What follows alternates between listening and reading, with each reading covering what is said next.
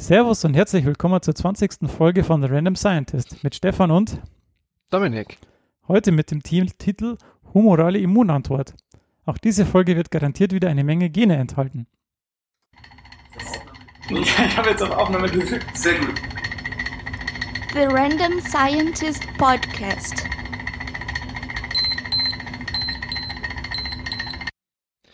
In der heutigen Folge beschäftigen wir uns mit der humoralen Immunantwort, chinesischem Lampenöl, dem wissenschaftlichen Publikationsprozess und zu guter Letzt dem Nobelpreisträger Walter Nernst. Und wir feiern ein Jubiläum, Stefan. Yeah, wir haben die wup, 20. Wup, wup. Du hast jetzt echt wup, wup gesagt. Ja, natürlich habe ich wup, wup gesagt. Ah, stimmt, steht ja im Skript. Man muss es ja auch sagen. Nee, wir haben die 20. Folge. Ich hätte nie gedacht, Ab dass das tatsächlich so weit kommt. Irgendwie. Ja, doch, schon. Ja, irgendwie schon, weil man will es ja auch machen, wenn man anfängt, aber wenn man es dann wirklich erreicht hat, ist es ja doch irgendwie. Ist schon lustig, vor allem, ja. ich weiß ja nicht, ich meine, 20 Folgen können wir einfach aufnehmen, aber es hören uns immer noch Leute zu. Und äh, wie wir gerade festgestellt haben, tatsächlich immer mehr irgendwie. Ja, genau. Und das ist eine, ein, eine herrliche Vorlage, denn ich habe mir gedacht, ich erkläre einfach nochmal Leuten, die neu dazugekommen sind und vielleicht nicht ganz von vornherein, also von Folge 1 dabei sind, ähm, was wir zwar hier machen. Also Stefan. Dominik, was machen wir denn ich? hier? Hm, warum liegt hier Stroh? Ähm, Na, wir sind zwei Biochemiker und wir treffen uns einmal im Monat und reden eben über Biochemie. Und dabei hat dann der Stefan am Anfang im, in unserer Sendung ein paar News vorbereitet, immer meistens vier Stück. In letzter Zeit wird es manchmal ein bisschen mehr. Ja. Über einfach Artikel, wo er so letzter Zeit drüber gestolpert ähm, ist und die er interessant findet. Dann, im Anschluss daran, stellen wir jeweils abwechselnd eine Publikation vor aus dem größeren Bereich Biowissenschaften, ähm, die wir interessant fanden oder interessant finden. Die müssen nicht tagesaktuell sein, können es aber. Und zum Schluss stelle ich dann noch einen deutschen Nobelpreisträger vor aus dem Bereich Chemie oder Physiologie und Medizin. Einfach nur, um sich so ein paar Namen mal in Erinnerung zu rufen wieder. Und meistens fangen wir, wenn ich jetzt nicht gerade schön erkläre, was wir eigentlich machen, fangen wir ja, mit Smalltalk vergisst, an. Und, wir, und, wenn du vergisst, was wir noch machen, weil du hast nämlich das Segment zwischen News und den Papern vergessen. Das stimmt allerdings. Das ist das Wichtigste Biologie. eigentlich. naja. Ach nein. Das genau. ist das Wichtigste. Ja, nee, das ist ja das, was den Sendungen den Namen gibt. Das stimmt, ja, das stimmt. Genau, das und ähm, Element. Genau. Das heißt, nach der News-Section kommt ein biochemisches oder biologisches Grundlagenthema. Also wir haben angefangen in den ersten Folgen, das seht ihr an unseren Namen, mit Proteinen, DNA, whatsoever, den ganzen Grundlagen und mittlerweile haben wir uns schon bis zum äh, erworbenen Immunsystem vorgearbeitet. Und der Michael Schmidt ist online. Den grüße yeah. ich mal. Hey, servus. ähm, sehr gut. Aber er kriegt dann seine 20 Euro später dafür, dass er zuhört.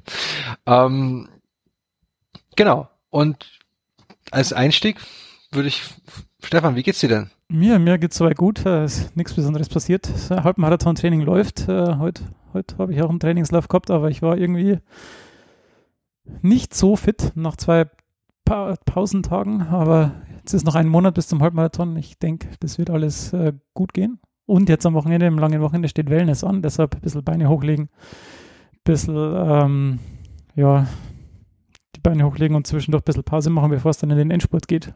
Und ja, eigentlich nichts Besonderes. Was ist bei dir so los? Ach, bei mir langes Wochenende. Ich freue mich einfach auf das lange Wochenende. Habe jetzt natürlich, also letzte Woche hatte ich Urlaub und jetzt habe ich ähm, die Woche auch so, dann gerade so schön zum Reinkommen mit diesem verlängerten Wochenende, da ist der um Umsprung nicht so hart oder der, der Wechsel von Urlaub auf Arbeit wieder. Aber sonst so Lauftraining geht auch ganz gut gerade im Moment vorwärts. Also ich bin, werde nicht krank, ich bin konsistent dran. Das ist schön. Sehr schön. Sollen wir dann gleich, also normalerweise machst du die tollen Überleitungen, aber sollen wir dann gleich mal in die News-Section äh, einbiegen? Ähm, ich habe nichts dagegen. Sehr schön. Bitte, the stage is yours. ja, was äh, ähm, wir lieben es ja, große Bögen zu schlagen. Und erinnerst oh du dich noch an unsere vierte Folge, wo wir über Vasalgel gesprochen haben? Ähm, Als wenn es gestern gewesen wäre. Ja, super, das ist toll, weil da haben sie nämlich ähm, eine Studie in Kaninchen gemacht und haben ja dieses, also wer sich noch erinnert oder wer es nicht tut, äh, bitte mal nachhören, vierte Folge, Ähm, es ist so ein Gel, das man in die Samenleitern einbringt und die dann die Samenleitern im Prinzip verschließen, reversibel verschließen, die man dann auch wieder aufmachen kann. Und die haben es damals in Kaninchen ähm, getestet. Und jetzt ist es, es ist cool, dass wir jetzt in, im, im, im Lauf der Zeit immer wieder irgendwie ja, solche Studien im Verlauf sehen können, denn jetzt äh, haben sie die, die, Studie quasi in Rhesusaffen wiederholt und haben im Prinzip die Ergebnisse äh, reproduzieren können. Und das finde ich eigentlich ziemlich, ziemlich cool, dass das jetzt quasi so weitergeht und dass man das äh, ja, da verifizieren konnte. Das war das Erste. Oh. Das Zweite, ähm, welches Problem hat die DNA im Zellkern? Was würdest du sagen? Mm, naja, dass sie ziemlich, eigentlich ziemlich großes, eng gepackt. Das heißt, sie müsste eigentlich relativ schnell zugänglich sein für äh, Ablesen, aber könnte auch relativ ungeordnet sein. Also es ist, ist eigentlich so ein Wollknäuel, den man da. Na genau, was passiert, wenn du viele Kabel und lange Kabel in eine Schublade quetscht? Was passiert damit ihnen zwangsweise? ähm, wenn sich dabei um Kopfhörer handelt und ich das sehe, dann gehe ich und kaufe mir Bluetooth-Kopfhörer. Genau, das ist jetzt mit der DNA eher schlecht. Auf jeden Fall ähm, ist das Problem, dass sie sich verknoten und dass du halt irgendwie, wenn du da ein bisschen dran ziehst und versuchst, an Bereiche ranzukommen, dass dann halt irgendwie Knoten entstehen und das ist irgendwie wie, wie mit Spaghetti oder mit Kabel, das ist irgendwie scheiße. Ups. und ähm, ich habe jetzt einen Artikel in Nature gesehen vom Leonid Mirny. Der ist, ist ganz cool. Mit dem habe ich schon mal auf einer Konferenz gesprochen. Der ist eigentlich ein ziemlich cooler Typ. Ähm, und der sagt, ähm, es gibt ein äh, Ring, also Ring-like Protein, also ein Protein, das so wie ein Ring aufgebaut ist, also wie so ein Haargummi im Prinzip. Und da kann man jetzt so ein Loop, also so eine Schlinge durchziehen. Und dann, ähm, ja, je nachdem, wie man das so braucht, kann man das da durchziehen. Und dann gibt es noch so, ähm, also dieses, dieser Ring, der heißt, ähm, wie heißt der jetzt? Cohesin, genau, der macht die Loops. Und dann gibt es noch CTCF, das ist ein Protein, das quasi verhindert, dass die ganze DNA da durchgeht, sondern dass nur ein bestimmter Bereich von DNA, von dem Genom sich da durchfädeln kann. Und wenn dann CTCF da anstößt, dann ist Cohesin, dann wird quasi der Loop ähm, hört dann auf einfach. Also was heißt nicht auf, aber der hört dann auf, sich weiter durchzuschleusen. Und dieses Modell nennt man Loop Extrusion Modell. Und das äh, lässt sich auch ganz gut in Einklang bringen mit einer Studie oder mit dem Bild vom, vom Decker Lab, vom Job Decker aus den Niederlanden. Der hat nämlich äh, so topologisch, äh, ja, die heißen auf Englisch äh, TATS, Topologically Associating Domains. Und da hat er halt quasi im Prinzip äh, beschrieben, welche Domains in welchen Bereichen miteinander wechselwirken. Und das lässt sich gut ähm, ähm, mit diesem Coesin CTCF-Bild ähm, vom Leonid Mirny ähm, übereinbringen. Und auf der Webseite, also wir haben den Link in den Show Notes, ähm, auf der Webseite ist auch ein schönes Bild, das jetzt meine äh, etwas unbeholfenen Ausführungen besser ähm, illustriert. Ähm, es ist auch besser dargestellt. Das heißt, ähm, da ist dieser Ring, dann kann man quasi die, die Schlaufe wieder durchfädeln und wenn viele Schlaufen da hintereinander kommen, dann verhindert es quasi, dass sich die DNA irgendwie verwirrt und dass da Knoten entstehen, sondern das wird alles schön geordnet und alles toll. Sehr schön, Ordnung muss sein. So ist es. Das haben äh, äh, sagen sie auch am Anfang ähm, des Artikels irgendwie, dass Ordnung sein muss und dass, dass man das alles schön. Ja, ich habe da gerade mein Kabel vom Notebook in der Hand und naja. Dann äh, haben wir schon öfter irgendwie ähm, Wege äh, aufgezeigt oder besprochen, wie man CO2 wieder fixieren kann und aus der Atmosphäre ähm, herausholen kann. Und hier gibt es jetzt einen Artikel, der ist, heißt This New Material Replicates Photosynthesis and to Generate Clean Energy and Suck Up CO2. das ist jetzt nicht. Sucker. da gibt es auch ein schönes YouTube-Video dazu, wo die das schön beschreiben und auch die, die, ähm, ja, die Partner, also die Katalysatoren zeigen. Denn es geht hier nicht um einen biologischen Kreislauf, sondern um ja, Metalle, die dann so ein metallorganisches Framework bilden können, kurz MOF. Und das Ding ist, das sind dann so große Makromoleküle und die haben in der Mitte noch so Platz. Und die, dieser Platz ist genau so groß, dass da ein CO2-Molekül reinpasst. Das heißt, die können CO2-Moleküle einfangen und gleichzeitig Licht absorbieren. Und dadurch entstehen dann wieder neue äh, chemische Gruppen wie das Formiat oder das Formamid. Und die sind dann wieder energiehaltig und können dann wieder als Energiequelle genutzt werden. Das heißt, es ist halt wieder so ein Kreislauf, aber das ist auch flüssig, das heißt, das könnte man auch irgendwie einfach lagern oder für was anderes hernehmen, also als Ausgangsstoff für andere Dinge. Das ist dann eben wieder ein Kohlenst eine Kohlenstoffquelle. Und damit wäre Sonnenenergie wieder in Energie gespeichert und CO2 aus der Atmosphäre ähm, herausgefiltert, was wir ja alle als gut erachten. Eigentlich. Und das vierte Thema, das ich habe, ähm, ist, wir haben in der 16. Folge, Dominik, wenn du dich erinnerst, über ja, die klar. transgenerationale Weitergabe von epigenetischen Faktoren ähm, gesprochen. Also wie, wenn man jetzt im Zweiten Weltkrieg irgendwie, wenn man da Hunger erleidet, wie das dann noch auf die Enkelgeneration sich fortpflanzt. Genau. Das war doch das mit den Mäusen. Genau. Oder mit Menschen kann man das auch beobachten. Und hier in dieser Studie, da wurden jetzt ähm, C. elegans, wer nicht weiß, was C. elegans ist, unsere Haustierfolge hören. Nein, also Spaß beiseite. Also C. elegans wurde benutzt ähm, und ähm, hier haben sie den Wurm so genetisch verändert, dass er ein fluoreszentes Protein macht, wenn er höheren Temperaturen ausgesetzt ist. Und hier war es jetzt so, dass die verschiedene Zeiten dann bei höheren Temperaturen gehalten wurden. Und dann wurde geschaut, wie lang sich die Expression dieses ähm, fluoreszierten Proteins noch hält. Das ist ja ein ganz einfacher Readout. Man kann die dann halten in den ähm, Petrischalen und dann einfach ähm, gucken, ob die noch leuchten.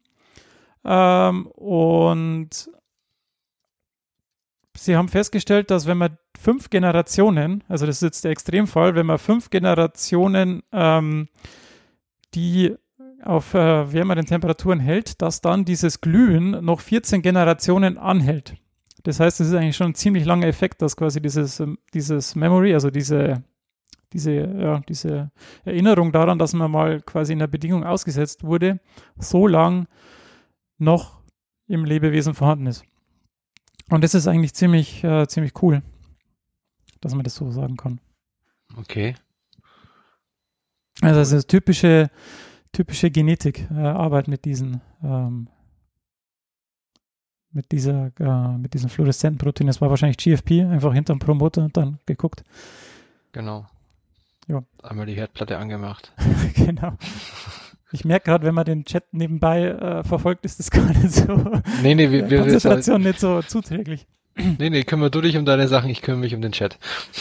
Na, ich wollte Michi nur noch sagen, das äh, Protokoll zu dem DNA, zu der DNA-Gewinnung aus der Tomaten ist auf unserer Homepage äh, zu, bei der jeweiligen Folge vorhanden. Also da kannst du einfach hingehen, da gibt es einen Link zu diesem ähm, Protokoll. Gut. Genau. Das war die News-Section und Live-Hilfe bei der Unterrichtsvorbereitung. Aber ähm, man muss sagen, eine Viertel Tomate ist nicht genug. Nee, Man das sollte, also ich habe heute, heute war ich äh, an der Uni kurz und äh, die haben gemeint, man sollte ähm, 15 Gramm, nein, also sie haben auf jeden Fall zwei Tomaten genommen und dann sollte Ja. das auch klappen.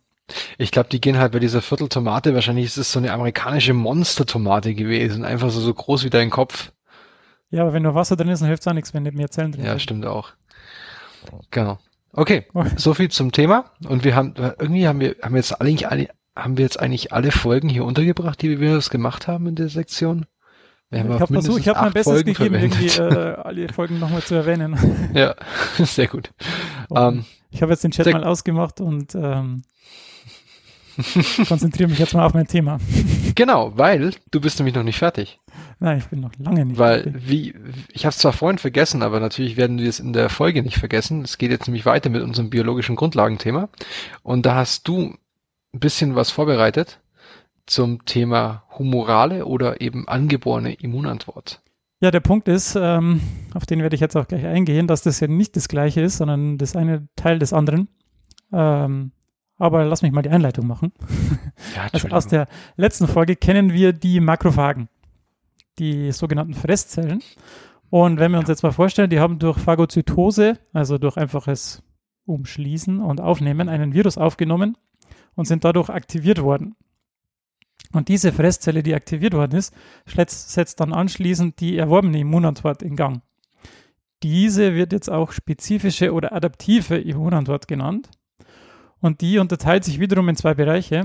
Und zwar die humorale, wie du jetzt schon super gesagt hast, und die zelluläre Immunantwort. Aber da das alles so ähm, viel ist und das auch äh, den einen, also ja, wir wollen ja nicht ewig hier verbringen, ähm, werde ich mich heute auf die humorale Immunantwort äh, beschränken und nächste Folge machen wir dann die zelluläre Immunantwort. Ah, okay. Genau. Und zwar ähm, ist die humorale Immunantwort, ähm, also ist quasi, wird durch die nicht zellulären Bestandteile von Körperflüssigkeiten vermittelt. Das heißt, ähm, Zellen sind da eher nur Vermittler, aber am Ende ähm, sind es die Antikörper, die dann hier den Ausschlag geben. Und um das jetzt alles zu verstehen, ähm, gibt es auch zu dieser Folge mal wieder einen Sketch, den muss ich allerdings noch anfertigen. Ähm, aber die letzte, der letzte Sketch war ja von Mito Semajose. Letzte Folge hat es leider keinen gegeben, aber dieses Mal wird es wieder einen geben. Yeah. Yeah. Und zwar ähm, ist das erste, der erste wichtige ähm, Begriff ist der Haupthistokompatibilitätskomplex oder englisch Major Histocompatibility Complex, MHC. Und das ist eine Familie von Zelloberflächenproteinen. Ähm, und die sind eben wichtig auf den Makrophagen, auf den Fresszellen und auf, die sind eigentlich auf allen Zellen vorhanden, denn die sind, ist quasi ein eine Familie von Zelloberflächenproteinen. Also die sitzen auf der Oberfläche von den Zellen und die präsentieren dann die Stücke, also im Fachjargon Epitope genannt, von den verdauten Bakterien oder Viren, die sie aufgenommen haben. Also die nehmen das auf, verdauen das und dann sind es so kleine Stücke, dass die dann so kleine Oberflächenproteine haben und sagen, hey, hier, das ist fremd, das ist schlecht, bitte das angreifen. Und da gibt es zwei Klassen davon, nämlich die MHC1, die sind wichtig in der zellvermittelten Immunantwort. Die aktivieren zytotoxische T-Zellen. Dazu kommen wir aber nächste Folge. Und in dieser Folge sind die MHC2 wichtig, denn die sind in der humoralen Immunantwort wichtig und werden aktiviert. Und die werden dann auch von T-Zellen erkannt. Und diese MHC2 Moleküle bestehen aus zwei Untereinheiten. Siehe Sketch. Jetzt hier auf dem Sketch zu sehen. Und die haben dann auf der Oberfläche so ein Bindet eine Bindetasche. Also das kann man sich wie so zwei Hochhäuser nebeneinander vorstellen und obendrauf ist dann so ein, eine Bindetasche und da ähm, ist dann das Protein drin. Und es äh, ist eine Alpha- und eine Beta-Kette und beide sind mit der Membran verankert. Das ist un un der Unterschied zum MHC1. Ähm, die MHC2-Komplexe werden dann im endoplasmatischen Retikulum gebildet. Das ist äh, eine Zellstruktur, die ja, dafür zuständig ist, dann ja, Proteine zu bilden, die dann am Ende am Äußeren der Zelle sind. Denn dann, wenn das am endoplasmatischen Retikulum, das bildet dann so Kugeln aus und die verschmelzen dann mit der äußeren Membran und dann ist das, was vorher innen war, dann einfach einmal außen. Ganz praktisch. Ähm, und die Bildungs Bindungstasche ist am Anfang geschützt, denn sonst würden sich ja einfach alle möglichen Proteine da anlagern, die auch gar nicht äh, präsentiert werden sollen. Und vom endoplasmatischen Retikulum werden dann die MHC2-Moleküle in das Endosom gebracht. Und im, das Endosom ist der Platz, wo am Ende die, ja, die fremden Proteine, also die vom Virus kommen oder von Bakterien kommen, wo die dann am Ende verdaut werden und dann, wo dann die kleinen ähm, Epitope entstehen. Genau, und das ähm, MHC2 ist noch geschützt, wenn die dann mit dem Endosom ähm, verschmelzen. Es wird dann hier dem Endosom herrscht ein saures Milieu und das führt dazu, dass die, ähm, diese Schützungsvorrichtung immer weiter abgebaut wird und am Ende bleibt nur noch das Clip übrig, so ein kleines Peptid, das dann recht locker da sitzt. Und das äh, kann dann entfernt werden und dann kann so ein Epitop angelagert werden. Und dann, wenn, erst wenn das Epitop angelagert wird, wird der Rezeptor zur Membran gebracht und wird dann da präsentiert und zeigt dann den anderen T-Zellen, hey, schaut's mal her, das müsst ihr angreifen. Ich hoffe, das war jetzt so weit so klar. Ja, im Prinzip ist der, ist das MH1-Protein oder der Komplex eigentlich nur dafür da, quasi ja. Informationen von innen nach außen zu tragen. Ja, die vorher von, ja genau, die vorher von außen kam. genau, genau. Und was ich da an den, also ich fand es damals total krass in der Vorlesung, weil, also man, man, was man nicht begreift oder was man im ersten Moment nicht ersichtlich ist, ähm, die Zelle präsentiert das, dieses quasi dieses, ähm, diesen bösen Bestandteil von dem Eindringling, aber und aktiviert dadurch andere Zellen. Jedoch werden die anderen Zellen wissen, dass sie in dem Moment dieses Epitop oder dieses dieses ähm, Ding, dieses Proteinbestandteil präsentiert bekommen und nicht und dass sie quasi nicht die Zelle, die das präsentiert, angreifen. Ja, richtig. Und das liegt unter anderem auch an diesem MHC-Komplex. Ja, genau, das An wollte dem- ich auch okay. nochmal getrennt davon, aber du hast recht, ja. Das ist ziemlich äh, beeindruckend. Und vor allem, dass es ja im Prinzip alles, was von außen kommt, kann ja erkannt werden. Genau. Das ist auch das, ähm, und durch was werden das, kann das erkannt werden? Da sind wir schon beim zweiten Griff, nämlich beim Antikörper. und zwar sind Antikörper jetzt auch auf dem ähm, Sketch zu sehen, äh, Proteine natürlich. Sie sind, wenn man sich so vorstellt, die sind so Y-förmig. Und es gibt zwei leichte, auch ku- kurze Ketten und zwei schwere Ketten. Das heißt, es ist in der Mitte ein großes Y und die zwei leichten Ketten, Ketten die tun sich dann an die Arme quasi oben noch äh, anlagern, sodass es halt wie so ein verstärktes Y oben dann aussieht. Es gibt konstante und variable Bereiche, also der untere Teil ist konstant und die oberen Bereiche sind äh, die variablen Bereiche. Denn diese variablen Bereiche, das sind auch die Antigen-Bindestelle, also quasi die Epitop-Bindestelle, wenn man das jetzt auf das Epitop von vorher bezieht. Die sind einerseits hochvariabel, aber andererseits auch hoch anpassbar und sind dann auch relativ spezifisch ähm, für diese Epitope, auf die sie binden. Zu den Antikörpern werden wir auch noch eine extra Folge machen, weil zu den Antikörpern kann man sehr viel erzählen. Die werden auch ähm, in der Forschung äh, verwendet für verschiedene äh, Experimente. Deshalb wollte ich da noch mal eine extra Folge dazu machen und auch ähm, erklären, wie diese Variabilität zustande kommt. Oh, das ist cool. Ja, das ist sau spannend. Das ist auch spannend und sehr kompliziert. Man muss sich aber grundsätzlich eine Sache merken oder kann sich eine Sache merken. Antikörper gut, Antigen böse. ja, das war irgendein, irgendein Begriff aus der ersten Vorlesung. Ne? Ja. Hat sich das nicht jemand aufgeschrieben? Äh, egal. Ähm, Doch. So, und die letzten ähm, Begriffe, die ich noch klären wollte vorher, sind die B- und T-Zellen. Also es gibt einerseits die B-Zellen, die haben ähm, Rezeptoren und die sind im Prinzip analog zu den Antikörpern. Es gibt aber noch so einige Co-Rezeptoren dabei, das ist dann der B-Zell-Rezeptor. Ähm, das sind, die Rezeptoren haben sie auf der Oberfläche und sie produzieren dann am Ende Antikörper. Und da sie im Knochenmark reifen, also im Bone Marrow, heißen sie B-Zellen. Bone B, B-Zellen. Dann gibt es noch die C-Zellen. Die haben den T-Zellenrezeptor, der ist anders als der B-Zellrezeptor. Das ist kein Antikörper, der ist komplizierter. Die haben auch Co-Rezeptoren. Aber die reifen im Thymus. Also das ist eine Drüse, die ist so hinter der, dem Brustbein. Ähm, und deshalb heißen die T-Zellen. Ganz einfach. Und die sind viele verschiedene Typen, die haben viele verschiedene Aufgaben, aber das werden wir auch alles dann in der nächsten Folge ähm, besprechen. So, dann gehen wir jetzt mal direkt in die humorale Immunantwort. Und zwar gibt es da drei Teile.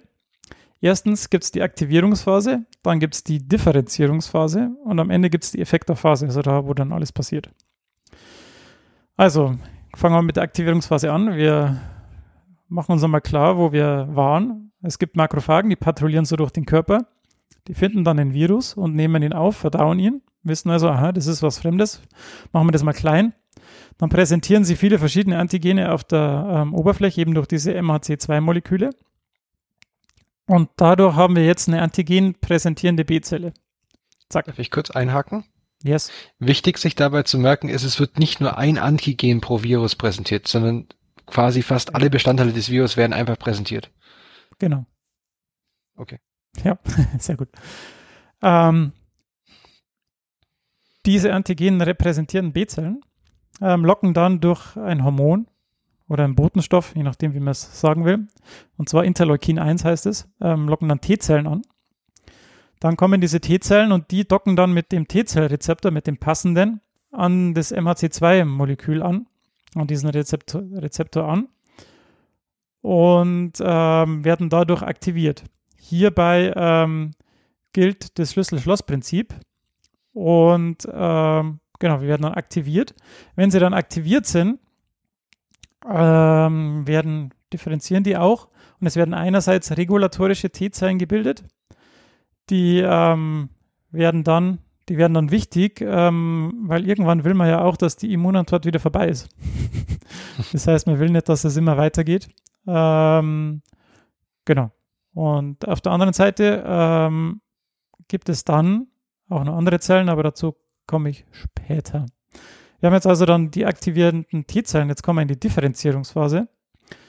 Es geht jetzt wieder zurück zu den B-Zellen, denn wir wollen ja am Ende Antikörper haben und wir wissen ja, dass B-Zellen Antikörper machen. Das heißt, die aktivierten T-Zellen, die jetzt nicht zu regulatorischen T-Zellen geworden sind, äh, binden wieder jetzt an die B-Zellen. Und die B-Zelle mit dem richtigen Epitop auf der Oberfläche, die wird sich dann vermehren. Das nennt man dann klonale Expansion und bildet dann auf der einen Seite Plasmazellen. Das sind dann die äh, Factories, also die Fabriken, die dann wirklich äh, im Hochdurchsatz Antikörper machen. Und auf der anderen Seite Gedächtniszellen. Ähm, Gedächtniszellen sind super, weil Gedächtniszellen sind dann die, die bleiben im Körper erhalten, die patrouillieren dann so durchs Blutsystem und durch die Lymphe und so. Und wenn dann das gleiche Antigen später nochmal vorbeikommt, dann ähm, können die direkt aktiviert werden und müssen dann nicht mehr durch diesen komplizierten Aktivierungszyklus gehen, sondern können dann direkt Antikörper machen. Und das ist auch die Grundlage der Impfung. Denn wenn man solche Gedächtnis-B-Zellen schon irgendwie oder T-Zellen, wie auch immer, gibt es auf beiden Seiten, ähm, wenn man die schon mal herstellen kann, ohne dass man vorher krank wurde, also richtig krank wurde, das heißt, wenn man diese Peptide schon mal reinbringt ähm, und dann die Gedächtnis-T-Zellen sich oder B-Zellen sich bilden, dann ähm, ja, ist das ja ganz cool und dann äh, kann so eine ähm, Infektion viel schneller abgewehrt werden. Genau. Und vom ersten Kontakt mit dem Virus oder mit dem Antigen bis zur Bildung von signifikanten Mengen an Antikörper vergehen mehrere Tage.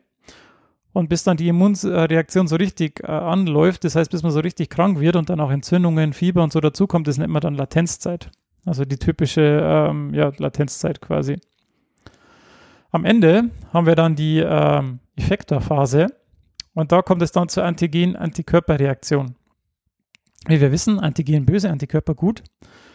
Ähm, und da ich, will ich jetzt das nochmal aufgreifen, was der Dominik vorher schon gesagt hat. Ähm, die Antige, also die Zellen, präsent, die Makrophagen präsentieren auf der Oberfläche ja mehrere, also die, die, im Prinzip Teile des ganzen Virus. Also nicht nur ein Teil, sondern viele verschiedene. Und die Körper, äh, Antikörper haben an den Enden ja auch zwei Bindestellen, einmal rechts, einmal links von dem Y. Und ähm,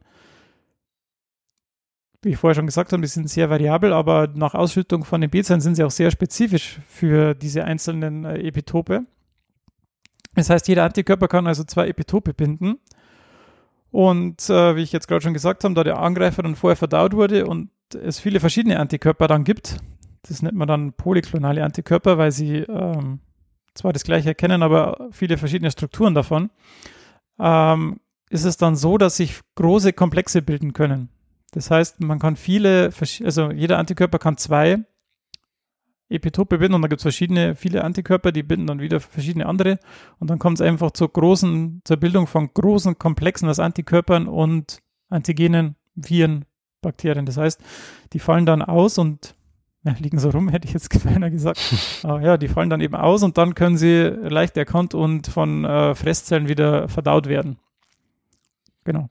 Und diese Antigen-Antikörperreaktion ist eben genau diese, die auch in der Forschung verwendet wird, um Proteine zu erkennen, um Proteine zu, aufzureinigen oder verschiedene andere Dinge zu machen. Aber das machen wir dann in einer späteren Folge.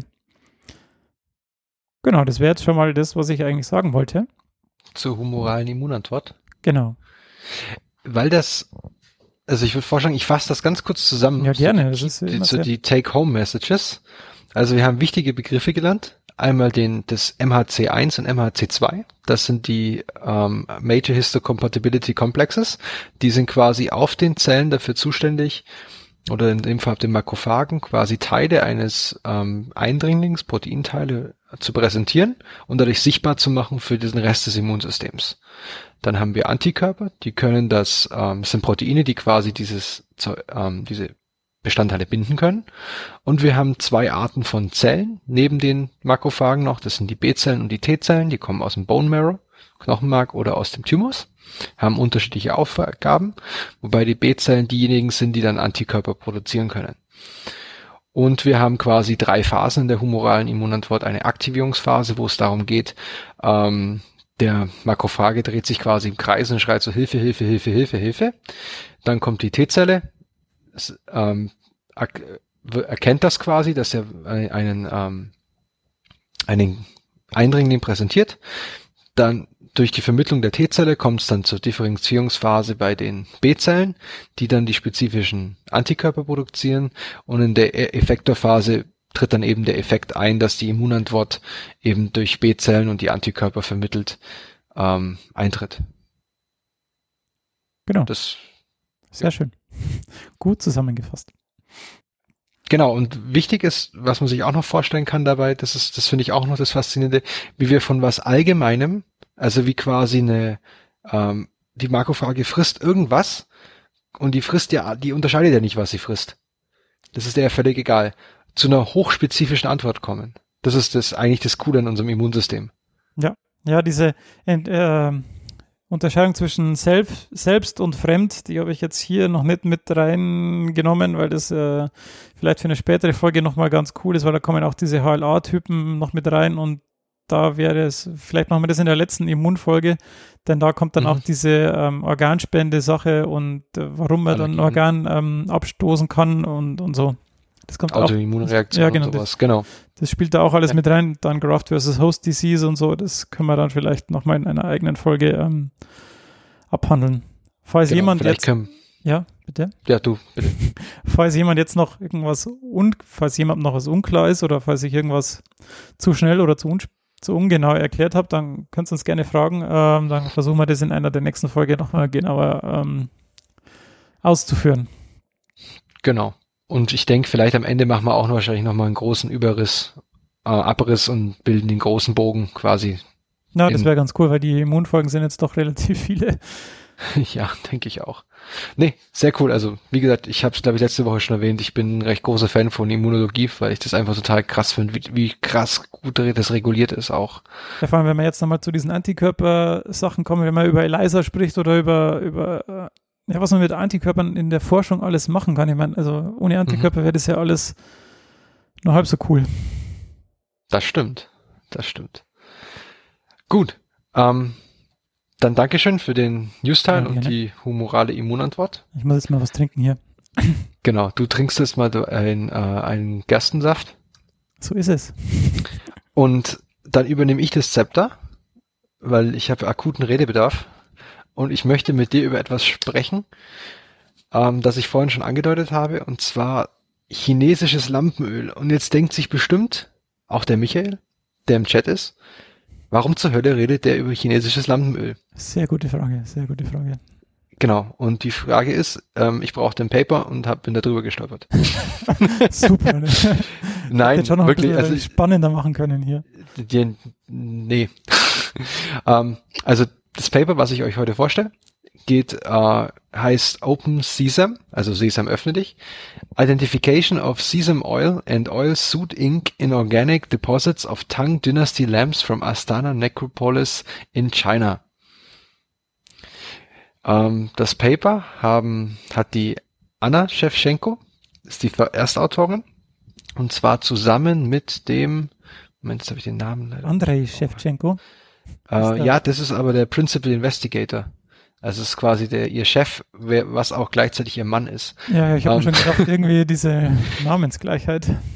Ähm, mit dem Yimin Yang, also Entschuldigung für die falsche Aussprache des chinesischen Namens, aber die zwei sind die Erstautoren des Papers.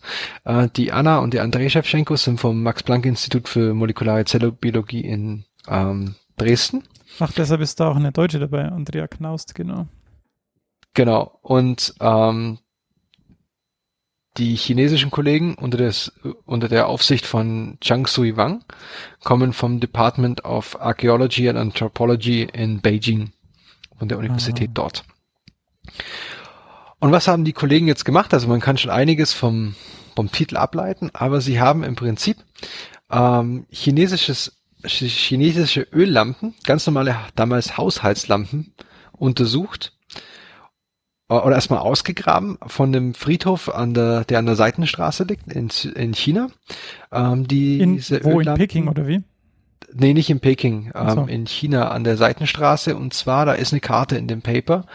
Ähm, allerdings heißen diese Orte Baktra, Kunlum Shan, also ja, es ist, es ist eher so ähm, nordwestlich von China.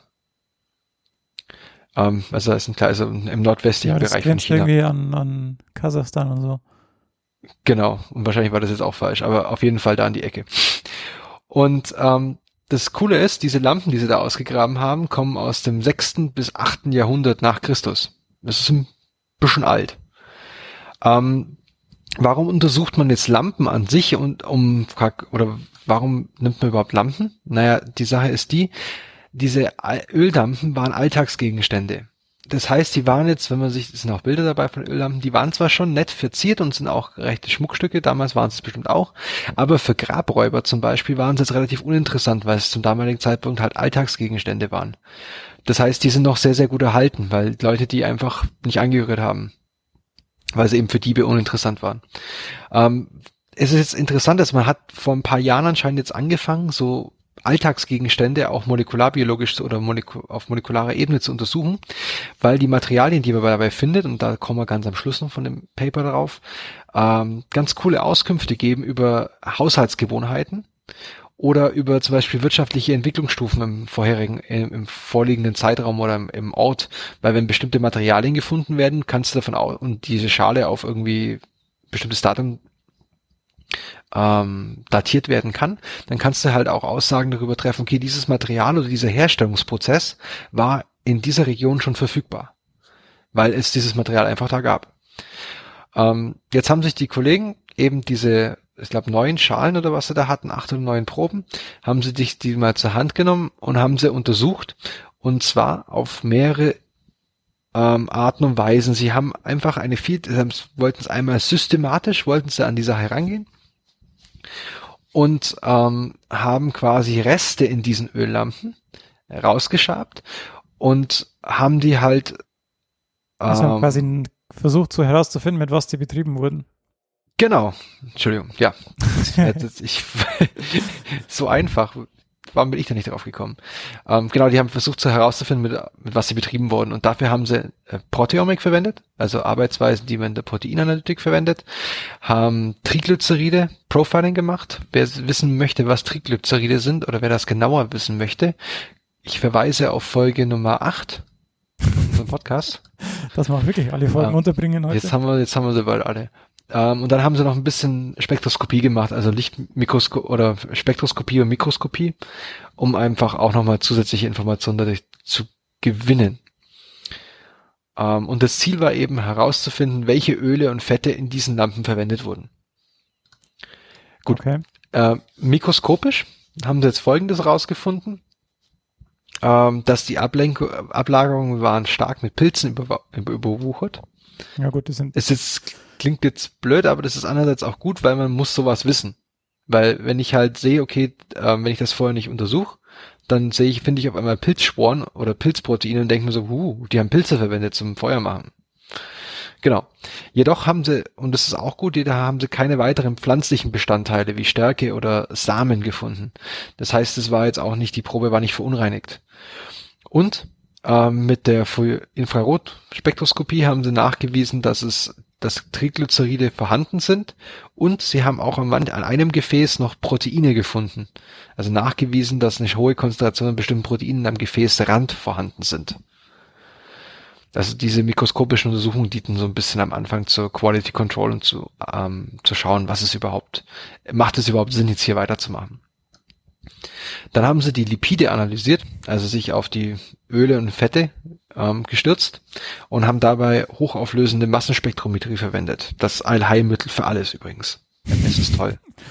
ähm, sorry, ich bin da ein bisschen, ich hab, bin da beeinf beeinflusst. Ähm, jetzt habe ich ja vorhin erwähnt, dass er auch Pilze nachgewiesen haben und das ist ja eigentlich ein Problem, weil Pilze in ihren Membranen auch Fette oder grundsätzlich auch einen Fettstoffwechsel haben. Ähm, wirkt aber nur auf den ersten Moment ähm, problematisch, weil Pilze ähm, nur langkettige Fettsäuren verwenden für die Triglyceride. Allerdings in dem von ähm, den Proben, ja, die sie hier gefunden haben. Dass es brennt, müssen es, müssen es kurzkettige sein. Genau. Deswegen aus den pflanzlichen und tierischen Ölen, was man vermutet, dass sich da drin befindet in dem Lampenöl, sind es eher kurzkettige. Das heißt, bei der Analyse kommt man sich da nicht in die Quere. Und die da, sie haben jetzt quasi diese einzelnen Proben ein Triglycerid-Profil erstellt, also nachgeschaut, welche, was denn drin ist. Und jetzt ist das Problem, dadurch, dass ähm, oft auch Mischungen verwendet werden in diesen Sachen, kannst du das nicht so, also allein aus der Probe kannst du nicht herauslesen, was es ist. Das heißt, sie haben zum Vergleich, haben sie quasi frische Proben von Fettgeweben oder Milchprodukten von Tieren verwendet oder auch von Pflanzen und die ebenfalls ein Profil erstellt über für Triglyceride, um dann eben zu sehen, wo kommt, kommen die Sachen her. Und als Ergebnis konnte man zeigen, dass zwei von den Lampen, die enthielten Fette tierischen Ursprungs, also eindeutig Fette tierischen Ursprungs. Eine Lampe enthielt Milchfett, das entweder von Rindern oder von Schafen kommt. Und zwei Proben ähm, passten zu keinem Profil und eine Probe enthielt keinerlei, also keine der Proben enthielt Triglyceride, die von Pflanzen kommen. Das heißt, wir haben eigentlich, man kann schon sehen, dass man ähm, das Öl, das da drin war, vermutlich alles reinen tierischen Ursprungs hat. Gut, das reicht, leider reicht das noch nicht, um da jetzt eine spektakuläre Aussage zu treffen. Deswegen sind sie nach der ähm, Lipidanalyse, da hatten sie erste Hinweise, dass ihre Technik, also dass sie weiter auf dem richtigen Weg sind, das herauszufinden. Um, da haben wir dann versucht, also sie haben, irgendwie ist es gerade ein bisschen wirr, aber, also Lipidanalyse. Und anhand der Lipiden kannst du jetzt nicht sagen, von welchem Tier das kommt. Jetzt haben sie vermutet, dass bei der Extraktion von diesen Fetten und Ölen aus Tieren ähm, bei der Aufbereitung Proteine noch mit enthalten sind oder mitkommen einfach, zwangsweise, als Verunreinigungen. Das heißt, sie haben die Proben genommen, eine ausreichende Menge und sich gedacht, na, gucken wir mal mit ähm, einem Standardansatz in der Proteinanalytik, welche Proteine können wir denn finden? Und das Ergebnis war echt, also in meiner Hinsicht ist es super cool gewesen, weil sie konnten zwei große Gruppen an Proteinen nachweisen. Einmal tierische Blutproteine, also Hämoglobin und zum Beispiel Albumine. Die wurden in fünf von diesen neun oder acht Proben gefunden. Und ich meine, woher die kommen, ist relativ klar. Fettgewebe ist auch ähm, mit Blutgefäßen verbunden. Das heißt, da einfach beim Aufbrechen der Fettzellen kommt es zustande. Und sie konnten sogar die Sequenz der Hämoglobine, die sie identifiziert haben, konnten sie eindeutig, ähm, also eindeutig ist es hier auch weit gegriffen, aber sie konnten zum Beispiel sagen, dass von zwei Proben, also von zwei dieser Lampen, äh, die Hämoglobine eindeutig von Wiederkäuern kommen. Also Rinder zum Beispiel. Und ähm, drei Proben konnten sie zweifelsfrei Schafen oder Ziegen zuordnen. Mhm. Das heißt, es ist schon mal eine relativ coole Aussage, finde ich. Also Wenn die haben einfach das genommen, was eh um sie rum war. Genau, so sieht's aus. Ähm, wobei, das ist auch eine gute Frage. Ähm, es kann natürlich sein, dass ich, also da komme ich später nochmal dazu, aber ähm, wenn man jetzt, das ist, das ist ein guter Punkt, was du jetzt gerade ansprichst, deswegen nehme ich jetzt das so weg. Sorry. Wenn du nicht wüsstest, nee, das ist ganz cool eigentlich, weil ähm, wenn du jetzt nicht wüsstest, dass die da Schafzucht betrieben haben, dann wäre das jetzt zum Beispiel ein Hinweis darüber, dass es in dieser Region Schafe gab. Ja, okay, macht Sinn. Zum Beispiel, oder dass zumindest Schafprodukte verwendet wurden. Ähm, der zweite, also ich habe gesagt, es sind zwei größere Gruppen. Einmal eben diese tierischen Blutproteine und dann haben sie noch Proteine gefunden, die von Sesam stammen. Und die beim Sesam für Samenspeicherung. Ja, ich habe äh, mich schon gewundert, wo ist denn der Sesam? Der kommt jetzt. Und das Lustige ist, jetzt könntest du ja sagen, boah, Sesamproteine, die sind ja irgendwie verunreinigt, die kommen einfach durch irgendwie, sind später dazugekommen oder whatsoever. Sie konnten aber nachweisen durch das Auftreten einer speziellen Modifikation an den Peptiden, dass die sehr, sehr alt sein müssen, weil sie haben es einfach die Peptide mit, ähm, mit den mit aktuellen Sesamproteinen verglichen und gesehen, dass die Modifikation nicht auftritt, die nur mit ähm, mit Alterung der Probe quasi auftritt. Hm. Und ähm, sie haben jetzt das dann sich gesagt, na okay, ähm, wir haben jetzt hier Sesamproteine, aber kommen die denn überhaupt aus dem Prozess der Sesamaufbereitung? Und da haben sie einfach Sesam gemacht, Sesamöl gemacht, also kaltgepresstes Sesamöl hergestellt, extra Vergine und konnten exakt dieselben Proteine nachweisen. Ja, ich habe mich nämlich ja gerade gefragt, ähm, wie können Sie denn nachweisen, ob das nicht einfach, weil du weißt ja nicht, welche Teile von dem Tier Sie dann wirklich jetzt auch verwendet haben. Ne? Also ich meine, vielleicht haben Sie ja verunreinigt, wenn die Tiere das Sesam gegessen hätten. Wie können Sie nachweisen, ja. dass es nicht daher kommt? Ne? Da, genau. Genau, aber das haben sie jetzt halt quasi, die haben den Herstellungsprozess nachgestellt und konnten dabei die, exakt die gleichen Proteine identifizieren im Öl. Ja, gut, das ist. Und ohne allerdings diese Modifikation. Das heißt, das hat nochmal bestätigt, dass das nicht neu ist. Ähm, dann habe ich erwähnt, einer meiner ersten Folien ähm, oder meiner ersten Punkte bei der Mikroskopie, dass am Rand von einigen Gefäßen also Proteine oder Proteinsignale in der Mikroskopie entdeckt wurden. Ähm, die konnte man auch mit, mit äh, oder konnte man auch identifizieren. Und es hat sich herausgestellt, es ist einfach, ähm, es ist Kollagen. Das heißt, da handelt es sich um den Kleber, der auf Kollagenbasis hergestellt wurde. Das heißt, Zusätzlich haben es, wie bitte? Das heißt, dass das da außen mit Kleber drumrum, dass es drin bleibt, oder wie? Also, dass es genau, wieder, hm. abgedichtet wurde. Und das noch nächst coolere ist, weil es kommt ähm, in diesem Kleber haben sie organische ähm, Reste gefunden, die darauf hindeuten, dass eine bestimmte Art von ähm, Farbstoff zum Bemalen der Gefäße verwendet wurde. Wo auch nicht bekannt war, dass dieser Farbstoff zum Beispiel überhaupt in der Region verwendet wird. Mhm. Ähm, und es ist auch total lustig, weil sie konnten quasi damit ähm, ein bisschen eine Bestandsanalyse betreiben, also was in diesem Farbstoff drin war, in diesem in diesem praktisch in dieser Tinte ähm, und man wusste nur, wie die Tinte heißt, aber man wusste nicht, was sie beinhaltet. Und das Paper hat jetzt quasi erste Hin Hinweise auf die quasi auf die Rezeptur drin. Gut, mhm. dann haben wir jetzt, haben sie jetzt quasi die Öle untersucht und was du aber auch noch findest durch den, im Verbrennungsprozess, was du für so eine Lampe brauchst, ist ein Docht. Jetzt haben sie den Docht noch analysiert und haben da festgestellt, dass es sich dabei um Hanf, Baumwolle und Chinagras handelt. Also und die wurden halt durchgemischt. Also es war jetzt nicht nur ein Docht aus Hanf oder nur ein Docht aus Chinagras, sondern es waren bunte Kombinationen aus dem. Mhm. Gut, jetzt fassen wir zusammen. Ähm, wir hatten, wir haben eine Vielzahl der Produkte, die verwendet wurden. Das ist diese Schafsfett oder das Rinderfett ähm, oder das Hanf ähm, waren Produkte, die typisch für die Region waren. Das konnte man zweifelsfrei bestätigen aus geschichtlichen oder auf, auf, aus Aufschreibungen oder ähm, wie heißt es? Aufzeichnungen. Aufzeichnungen, genau, danke. Aber unter anderem das Chinagras schon ähm, oder die Baumwolle, die waren zu dieser Zeit oder sind in, nur in Südchina vorhanden und äh, vorhanden. Und wir befinden uns ja im Nordwesten. Das heißt, ähm, das ist schon mal sehr ungewöhnlich. Und Sesamöl ist auch kein einheimisches Produkt für die Region.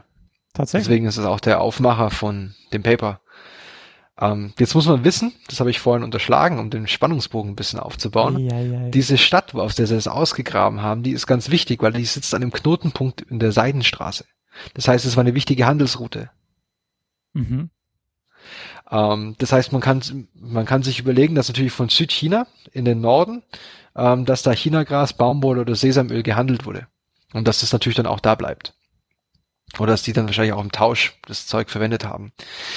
Ähm, Sesam ist jetzt im Speziellen interessant, da in Südasien wurde der ungefähr seit 2000 vor Christus angebaut und ist aber erst am, im, in China, in Südchina Ende 1000 nach Christus angekommen. Und zwar über die Seitenstraße. Das heißt, man kann jetzt quasi sogar den Weg nachverfolgen und weiß, okay, 6, 7, 6, 800 vor, nach Christus war das schon in dieser Region. Ähm, es gibt keine detaillierten, das wollte ich eben gerade sagen, es gibt keine detaillierten historischen Belege über die Ausbreitung, also wann das, der Sesam sich wohin ausgebreitet hat. Aber wir haben mit diesem Paper, mit dieser Analyse quasi einen analytischen Nachweis. Auch wenn wir keine Aufzeichnungen haben, wissen wir, um 6 bis 800 nach Christus muss Sesam vorhanden gewesen sein. Oder zumindest zugänglich. Ähm, und jetzt kommt noch der, also für mich der Knüller. Ähm, Sesamöl, also wie, es war ja Beigaben in dem Grab. Ähm, Sesamöl spielt nur in der buddhistischen Bestattungs bei buddhistischen Bestattungsriten eine Rolle, nicht in der vorherigen Religion, die dort herrschte. Das heißt, man weiß jetzt auch dadurch, dass sie Lampen mit Sesamöl beigegeben haben oder da verwendet haben, dass die zu dieser Zeit diese Leute Buddhisten waren. Mhm. Und, der, und der Buddhismus, man weiß auf, aus anderen Aufzeichnungen, dass sich der Buddhismus eben auch über die Seidenstraße ausgebreitet hat nach China. Witzig. Also, und in noch abschließend meine Meinung zum Thema. Ich fand das, als ich das gesehen habe, ich fand das so cool, weil es eine ultimative Kombination von verschiedenen Wissenschaften ist. Das ist quasi Geschichte in Kombination mit Biochemie. Das, ich, das, das, ist, das ist für mich neu gewesen. Also ich bin nach wie vor begeistert von dem Paper. Ich hoffe, das kam jetzt auch so ein bisschen rüber. Ja, ich habe mir inzwischen nochmal gefragt, ja, das ist ja schön, dass man jetzt weiß, was die für Lampen benutzt haben und so, aber das bringt uns jetzt ja eigentlich irgendwie nicht so richtig weiter, wenn man das jetzt irgendwie so so richtiges Netzwerk aus diesen ganzen Informationen spinnen kann, ist das schon ganz, ganz witzig eigentlich.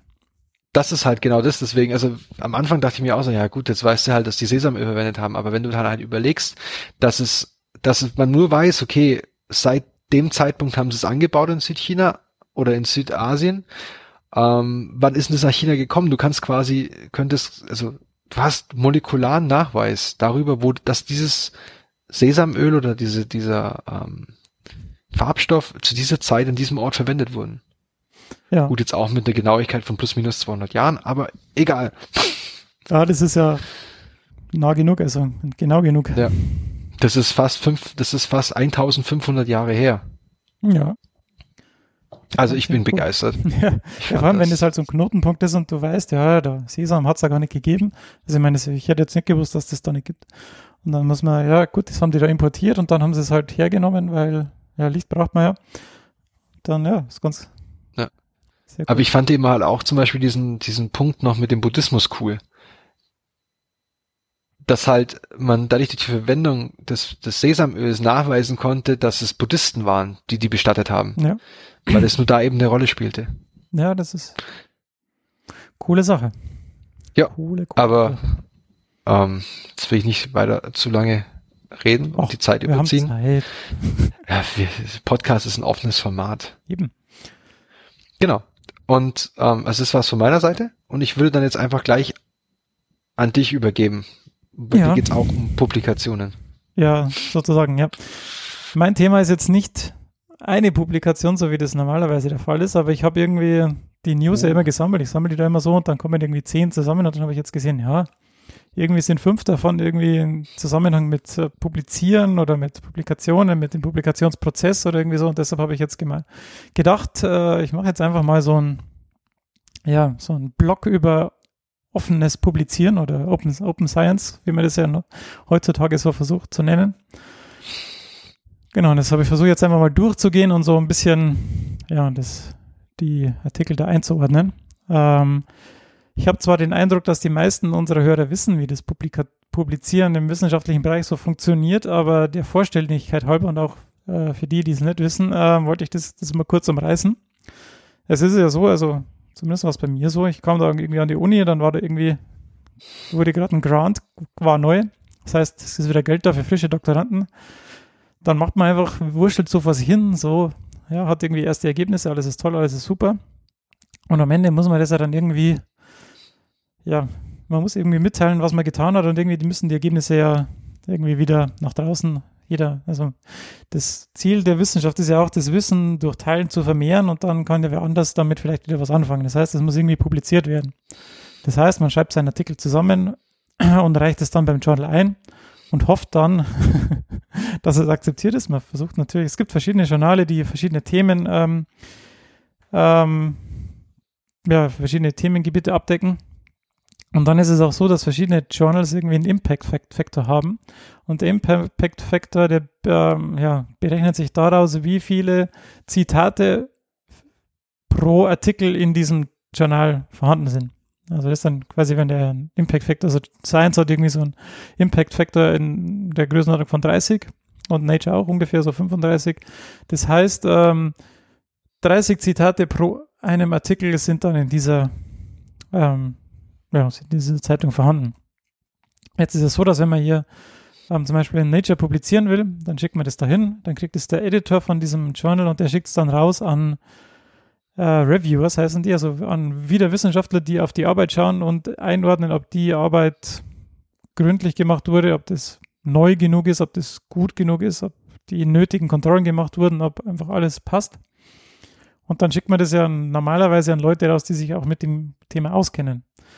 Das heißt, ähm, oft sind es auch Leute, die man schon kennt, die vielleicht am gleichen Thema arbeiten, die dürfen natürlich auch nicht zu nah oder am gleichen Thema arbeiten, weil sonst würden sie natürlich im eigenen Interesse das Review natürlich schlecht machen und dann die Veröffentlichung verhindern, weil es ja natürlich Konkurrenz ist.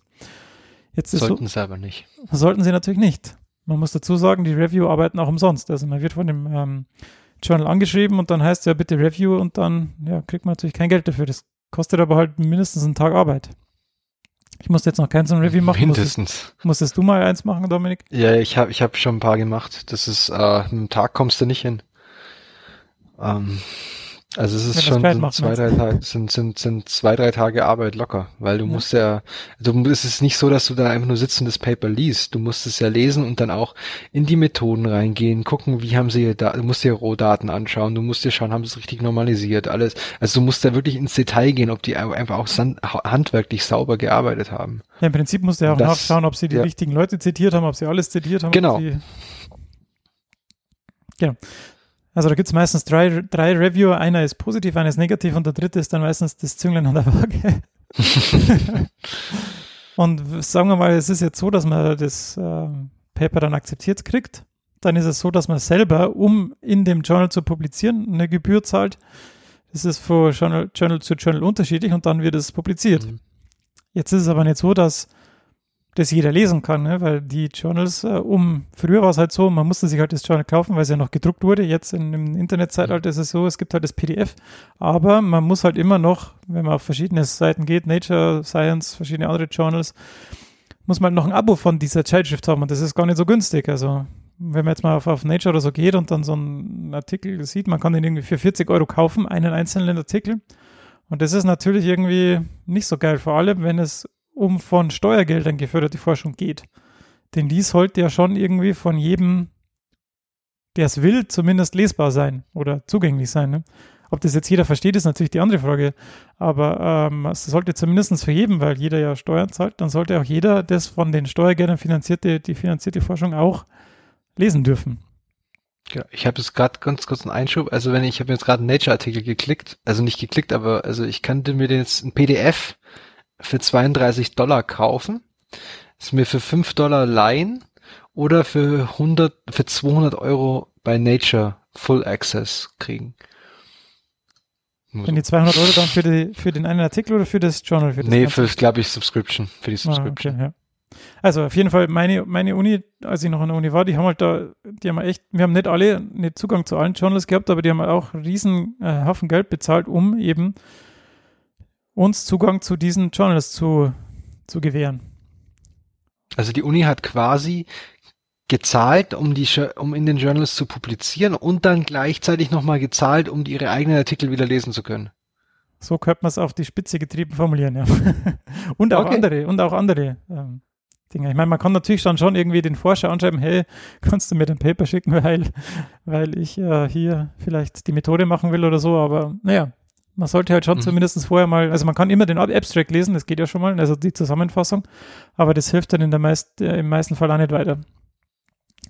Dann hat sich da jetzt in, äh, in den letzten zwei Jahren, sage ich jetzt mal ungefähr, Sci-Hub ähm, entwickelt oder herausgebildet. Das ist eine, ich glaube, in Russland gehostete Seite. Ich will jetzt auch nichts Falsches ähm, zahlen, äh, sagen. Und die haben es jetzt geschafft, dass sie irgendwie alle Paper, die es so gibt, sind irgendwie 62 Millionen, steht hier. Die haben jetzt mindestens 62 62 Millionen Paper indexiert. Und die haben sie ähm, auf ihrer Seite. Ähm, ja, die haben sie teilweise, also es gibt, viele gibt es schon jetzt Open Source, es gibt auch Open Source Journals, aber ähm, es gibt auch einige, die halt nicht äh, Open Source sind und diese Seite hat die eben illegal, auf illegale Weise irgendwie irgendwoher ähm, sich besorgt und die jetzt äh, indexiert. Und ja, das ist natürlich äh, ähm, gut für die Wissenschaft, aber man darf, man, also man muss halt immer dazu sagen, es ist illegal und die haben sich halt auf unlauteren Weg diese ähm, Paper geholt. Und der erste Das ist Artikel, quasi, sorry, das ist quasi eine Raubkopie. so kann man es sagen, ja. Ja. Eine Raubkopie von einer von Steuergeldern äh, ja, gemachten Arbeit. Genau. ja, nicht in allen Fällen, aber in den meisten Fällen.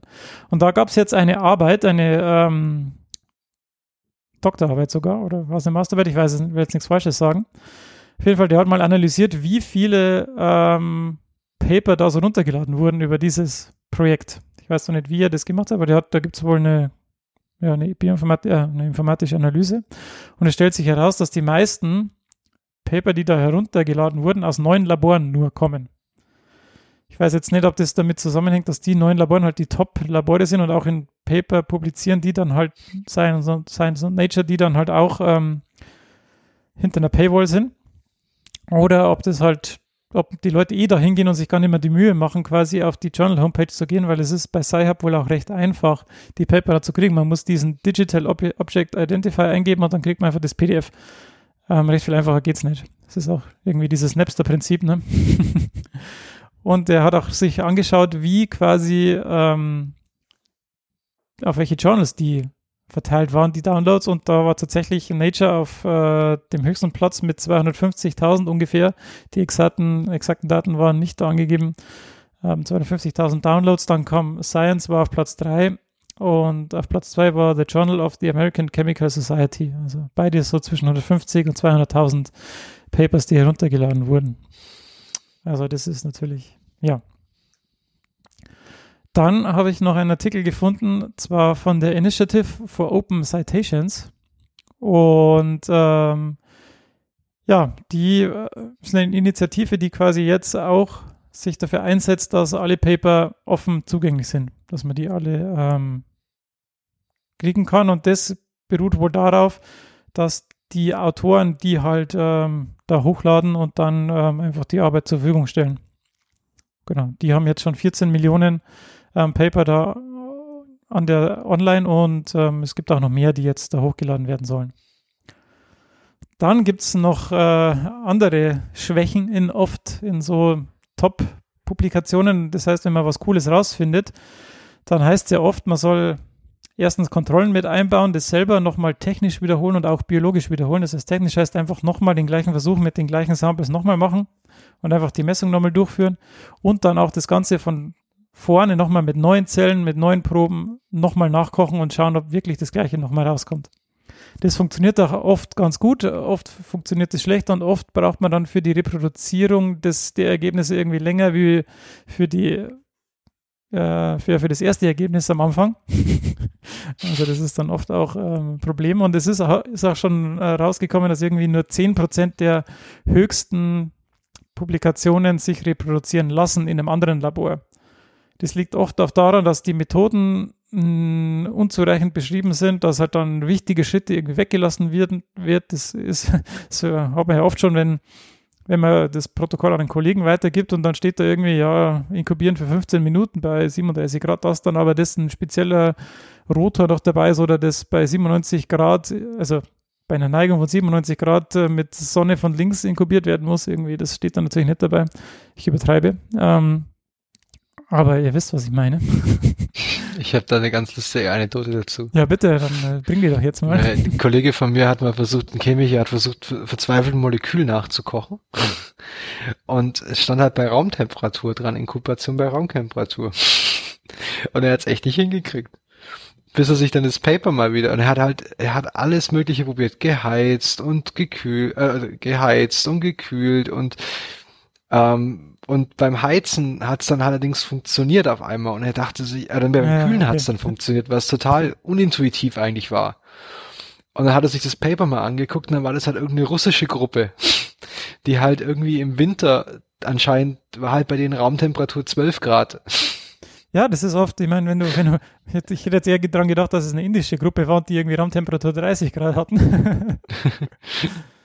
Ja. Ist, sowas kann aber auch passieren. Also er hat ja wirklich gemeint, dass es, er hat es dann mit, ähm, also normalerweise, wenn eine Reaktion nicht richtig funktioniert, heizen die meistens die Chemiker. Und er hat aber dann halt mal gekühlt, weil, sich, weil er nicht mehr wusste, was er tun soll. Ja, man probiert Und ähm, aus, ne? ja. Genau. Ja, oft hat er auch die, also wenn man mit Zellen arbeitet, dann kann oft, also man, wenn man jetzt das, den Versuch immer in der Früh macht und der funktioniert super und dann macht man den irgendwann mal abends und dann funktioniert er nicht, dann hat es in den meisten Fällen irgendwie was mit dem zirkadianen Rhythmus der Zellen zu tun. Irgendwie. Oder wenn man das mit Tieren macht oder so. Ja, dann kann es natürlich so sein. Gut, und das äh, nächste, was ich dann gesehen habe, ist, dass jetzt ähm, ein Artikel, und zwar The Journal of Tumor Biology, die haben jetzt 107 Artikel wieder rausgeschmissen, das nennt man dann retracted, ähm, from Open Access von ihrem Open Access, also von ihrer Webseite im Prinzip. Und das äh, Problem ist hier wohl, dass die da Probleme mit den Reviewers hatten. Also irgendwie ähm, ja, waren die 107, da haben sie irgendwie Unregelmäßigkeiten bei den ähm, ähm, Reviewern festgestellt. Und zwar ist es ja oft so, dass man, wie ich vorher schon gesagt habe, die Reviewer sich halt irgendwie versucht auszusuchen. Und ähm, ja, man kann also in neuester Zeit kann man auch irgendwie Reviewer vorschlagen, um halt dem Editor die Suche zu erleichtern. Und ähm, dann war es wohl so, dass die schon wussten, an wen sie es schicken. Also an well-known scientists from the field. Dann haben sie aber eine E-Mail-Adresse neu gemacht und haben quasi dann das, diese Anfrage für das Review an diese E-Mail-Adresse schicken lassen. Das war aber eine Fake-E-Mail-Adresse, das heißt, die E-Mail ist zu ihnen zurückgekommen. Sie haben das Review selber geschrieben. Oh nein. Also irgendwie, ich weiß jetzt auch nicht ganz genau, wie, wie die das ähm, aufgedeckt haben. Das habe ich heute erst gesehen. Ähm, das müsste man dann nochmal genauer recherchieren, aber das ist auf jeden Fall ziemlich witzig. Sie haben auch irgendwie in dem Paper, also in diesem Artikel geschrieben, dass es wohl bei den ähm, Chinesen üblich ist, dass die quasi, bevor sie es an Journal schicken, an so ähm, Sprachbüros schicken, dass die das Englisch nochmal polieren. Dass mhm. die quasi bessere Chance haben, um das ähm, akzeptiert zu kriegen. Und jetzt, jetzt wissen sie nicht, ob es quasi auch daran liegt, liegt dass ähm, diese Zwischenstelle noch irgendwie in Schindluder getrieben hat. Auf jeden Fall sind da 107 Papers ähm, wieder, also zwischen 2012 und 2016 sind die veröffentlicht worden und die sind jetzt wieder zurückgezogen worden vom Journal aufgrund so unlauterer Methoden beim Review-Prozess. Oh no. ja, schwierig. Also das hat jetzt äh, nicht unbedingt was damit zu tun, dass vielleicht die Science dahinter schlecht war, sondern einfach haben sie da Unregelmäßigkeiten beim Review-Prozess festgestellt und deshalb haben sie es wieder rausgeschmissen. Vielleicht äh, machen sie jetzt einfach einen neuen Review-Prozess und lassen sie es dann doch zu, das kann schon sein. Dann habe ich noch ein schönes Tool gefunden, ähm, das ähnlich funktioniert wie Sci-Hub, aber legal ist. Das heißt natürlich auch, dass dieses Tool nicht alle Paper kriegt, nämlich ähm, die, die wirklich hinter der Paywall sind, die kriegst du natürlich nicht. Aber das ist eine Browser-Erweiterung für Chrome, so ein Plugin. Und wenn du auf dieser Seite dieses ähm, Artikels bist und es gibt tatsächlich irgendwo im Internet eine frei verfügbare Version von diesem Artikel, dann wird dir das angezeigt und dann kannst du einfach auf, diesen, auf dieses Schloss klicken und dann wird dir das, äh, kriegst du das PDF. Es ist quasi total legal aber es findet halt auch nur bis zu 85 Prozent aller ähm, Publikationen. Das heißt, wenn es ein neues bei Nature ist, dann wird es wahrscheinlich noch nicht irgendwie verfügbar. Aber wenn es irgendwo anders hochgeladen worden ist, dann findet das, das Plugin quasi dieses PDF-File und dann passt es. Und es ist legal. Cool. Also das ist dann ganz cool eigentlich. Und es gibt noch, ähm, es gibt ja dieses Archive für Physikpublikationen, wo dann alles irgendwie archiviert wird. Und da gibt es wohl auch eine Version, die heißt BioArchive. Das ist so ein Prä-Publikationsserver. Das heißt, du kannst deine Publikation hochladen. Dann ist es da schon mal in der Welt quasi und dann kannst, kommt erst durch einen Review-Prozess, aber es ist schon mal irgendwie verfügbar und man kann schon mal sharen und man kann schon mal irgendwie drüber diskutieren. Und jetzt hat der Mark Zuckerberg mit den Cold Spring Harbor Laboratories ähm, in Cold Spring Harbor, New York, auf Long Island, hat er sich zusammengetan, um dieses BioArchive quasi zu unterstützen und weiter auszubauen. Das finde ich eigentlich ja ganz cool und erwähnenswert. Ja, soweit von meiner Seite. Ja, sehr cool. Ja, und das Blöde an diesen ganzen Publikationen ist natürlich auch, dass um du, dass du Geld kriegst, brauchst du so Publikationen, aber Publikationen machen sich natürlich auch nicht ohne Geld. Und das ist immer so ein ganzes Rad. Ja, das, das, das ist halt eigentlich auch so cool, wenn du irgendwelche Grants schreibst. Es läuft halt in Realität meistens so ab, dass du Grants für Geld einforderst für Experimente, die du schon gemacht hast, aber die gerade beim Publizieren sind quasi. Ja, genau. Ich mein, Weil du halt schon weißt, dass was rumkommt. Ja, ich meine, vier Jahre ist halt auch keine Zeit und wenn du für vier Jahre lang Zeit hast, um Daten zu publizieren, ich meine, du musst ja das Paper schreiben, das muss das Paper schreiben und das äh, veröffentlicht kriegen, dauert allein schon oft zwei Jahre. Ja, locker. Und ich meine, in der heutigen Zeit ist es einfach lang, zu lange. Ja, eben. Also definitiv. Ähm, du kannst dich, also in der Zeit, in unserem Informationszeitalter, wo wir quasi über Twitter im Sekundentakt unsere Meinung scheren können, ähm, dann dauert es ein halbes, dreiviertel Jahr, Jahr, vor, teilweise nur der Review-Prozess.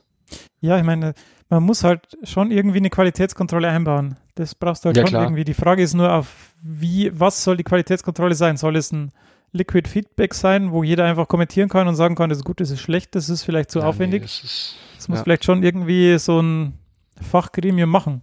Aber naja, ich meine, ein Teil, warum es halt auch so lange dauert, ist halt, weil wenn du, wenn jetzt der Reviewer dir schreibt, hey, du, ähm, mach mal die eine Kontrolle noch, dann musst du dein ganzes Experiment eventuell nochmal machen und dann dauert es halt seine Zeit. ja, das Problem ist in meinem Fall jetzt, ich war halt dann einfach weg. Und mein, mein Chef hatte halt außer mir keinen. Und dann muss er es im Zweifel selber machen. Und das ist, das dauert halt dann nochmal länger. Ja. Ja, mein Pepe ist auch noch Ja. raus.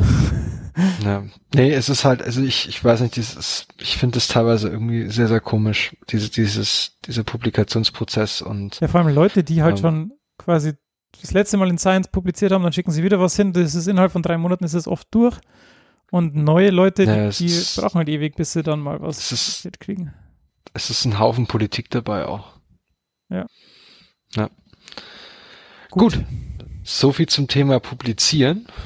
Jetzt nicht so ganz so spannend wie chinesisches Lampenöl, muss ich sagen, nicht, aber das war recht trocken. Verspreche für nächstes Mal wieder mehr Sexiness. hey, es war schon sexy. Es war schon mal ein schöner Ausflug, weil wir jetzt ständig über Paper reden, aber nie über den Prozess, wie so Paper eigentlich zustande kommen. Ja. Und vielleicht noch ein kleiner Seitenhieb für Leute, die halt in dem Thema nicht so dra- dr ähm, stark drin sind, warum jetzt Impact gleich Zitate ist. Je mehr halt andere Wissenschaftler auf deine Arbeit verweisen, heißt das, dass je wichtiger ist sie quasi. Das ist quasi, wenn du, je öfter du re re retweetet wirst, desto mehr, desto toller war dein Tweet. Gleiches Prinzip. Ja, so Schöner Vergleich. Auf alle Fälle. Okay, jetzt biegen wir langsam auf die Zielgerade und ähm, da übernehme ich jetzt wieder die Führung. genau, du hast. Und Redebedarf. zwar, ja, ich habe wieder Redebedarf. Das hat man vielleicht gerade eben schon gemerkt, dass ich ab und zu mal reingekrätscht bin. Ähm, es geht um einen deutschen Nobelpreisträger und zwar den Herrn Walter Hermann Nernst. Der junge Mann wurde 25. Juni 1864 in Briesen in Westpreußen geboren und lebte bis 1941 und ist dann in der Oberlausitz in Zibelle gestorben. Und er hat eben 1920 den Nobelpreis für Chemie erhalten für seine Arbeiten im Bereich der Thermochemie. Ähm, Nernst ähm, hat nach dem Besuch des Gymnasiums hat er angefangen 1883 ähm, Naturwissenschaften Naturwissenschaften zu studieren und zwar in Zürich, Berlin und Graz. Er hat 1886 dann im Labor von Ludwig Boltzmann, den kennt man auch von der Boltzmann-Konstante, in Graz ähm, den zusammen mit dem Herrn Ettingshausen, den Ettingshausen-Nernst-Effekt entdeckt. Ähm, da geht es quasi um das Verhalten von ähm, Magnetfeldern, die Zusammenarbeit von Magnetfeldern, e elektronischen Feldern und Wärmestrom in elektrischen Leitern. Grob zusammengefasst. Ähm, 1887 dann hat er schon promoviert, also nach knapp vier Jahren. Der war, also war ziemliches Käpsele. Und zwar über die elektromotorischen Kräfte, welche durch den Magnetismus in von einem Wärmestrome durchflossenen Metallplatten geweckt werden. Also quasi zum ähnlichen Thema wie, wie vorhin gerade schon erwähnt von diesem Ettinghausen. Ettingshausen-Nernst-Effekt.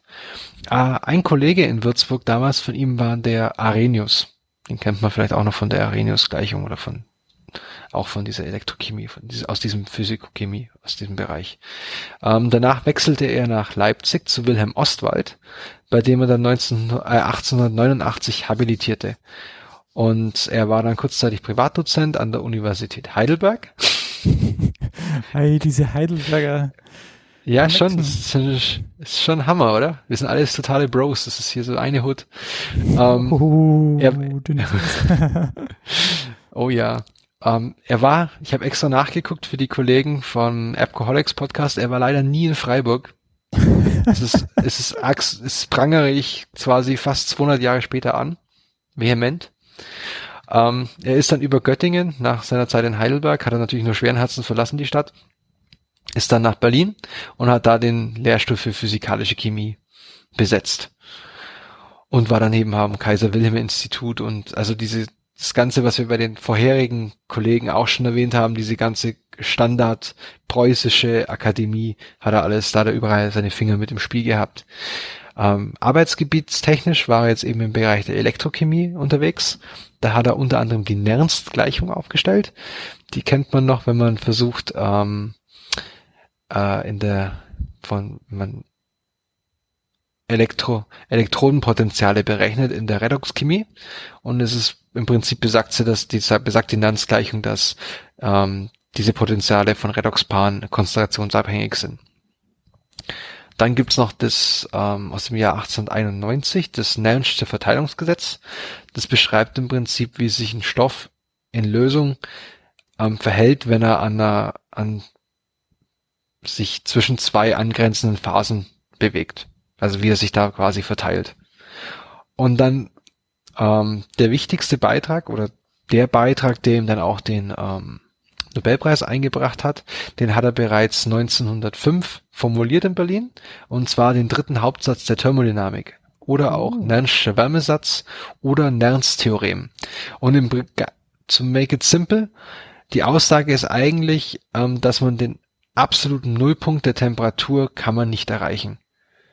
Also wenn man streng vorgeht, ähm, dann kann man ja theoretisch ausrechnen, dass bei der Thermodynamik, dass am absoluten Nullpunkt die Temperatur auch null, also die, die Entropie auch null ist und dann ist auch die Temperatur null. Und er sagt eben in seinem, in seiner, in seinem dritten Hauptsatz, dass das nicht erreicht werden kann. Offiziell, und das ist das, was man findet, wenn man beim Nobelpreiskomitee nachschaut, wurde das aber erst 1912 veröffentlicht. Und er hat dann eben 1912 oder 1920 den Nobelpreis für seine Arbeit von 1912 erhalten. Und noch einen kleinen Fun Fact für die ganzen Tuner unter unseren Hörern. Er ist quasi, quasi der, also Nernst ist quasi der Urvater der Lachgaseinspritzung. Weil er hat sich Anfang der 1900er hat er sich mit den Verbrennungsprozessen im Ottomotor beschäftigt und dabei hat er eben herausgefunden, dass wenn du Lachgas in einen Motor einspritzt, dass es dann äh, zu einer Leistungssteigerung kommt. So, so. Ja, so viel zum dritten Hauptsatz der Thermodynamik und Nernst, unserem Chemie-Nobelpreisträger vom Jahr 1920. Uhu. Yay. Und jetzt sind wir schon fast fertig. Verrückt. Verrückt. Total. Ja, was ich äh, noch sagen wollte, ist, mhm. dass mir aufgefallen ist, dass wir in letzter Zeit viele Zugriffe aus Österreich auf unserer Seite haben. Deshalb wollte ich mal Hallo und Servus an unsere österreichischen Hörer sagen. Hallo. Habe die Ehre. Vielleicht kann sich ja mal wer melden und laut geben. das wäre mal cool. Ähm, meldet euch doch mal, falls es da wirklich welche gibt oder vielleicht ist es auch nur ein Artefakt. Wer weiß das schon. Oder wahrscheinlich hat sich irgendein Spaß erlaubt und routet seinen ganzen Traffic über ein VPN über Österreich. Horn. genau. Aber allgemein, nicht nur wenn ihr aus Österreich kommt, sondern ähm, wenn euch gefällt, was ihr hört, empfehlt uns bitte weiter. Folgt uns auf Twitter oder liked uns auf Facebook oder folgt uns auf unserem Blog. Hinterlasst uns Kommentare. Also unser Blog ist therandomscientist.de und worüber uns wir natürlich am aller, allermeisten freuen. Also wir freuen uns über jeden Kommentar, den wir kriegen, aber über iTunes-Rezensionen. Weil die, wie ihr wisst, von anderen Podcasts, die erhöhen halt die Sichtbarkeit. So finden uns andere Leute und schneller und ähm, kriegen mehr Hörer und die können auch daran teilhaben, was wir hier so einmal im Monat abziehen. Und ja, das würde uns einfach freuen, wenn ihr uns da was da lasst. Genau. Und zu guter Letzt ähm, schließe ich noch mit einem Zitat. Und da muss ich sagen, da wurde ich inspiriert von den Kollegen vom Zeitsprung-Podcast. Da jetzt mal ganz viele Grüße, unter anderem nach Österreich. ähm, weil ich so die Verbindung aus Biochemie und Geschichte hatte. Und da zitiere ich jetzt ihre, ihren Hauptslogan, und zwar den Herrn Bruno Kreisky mit den Worten, lernen Sie ein bisschen Geschichte und dann werden Sie sehen, Herr, Herr Reporter, wie sich das damals entwickelt hat.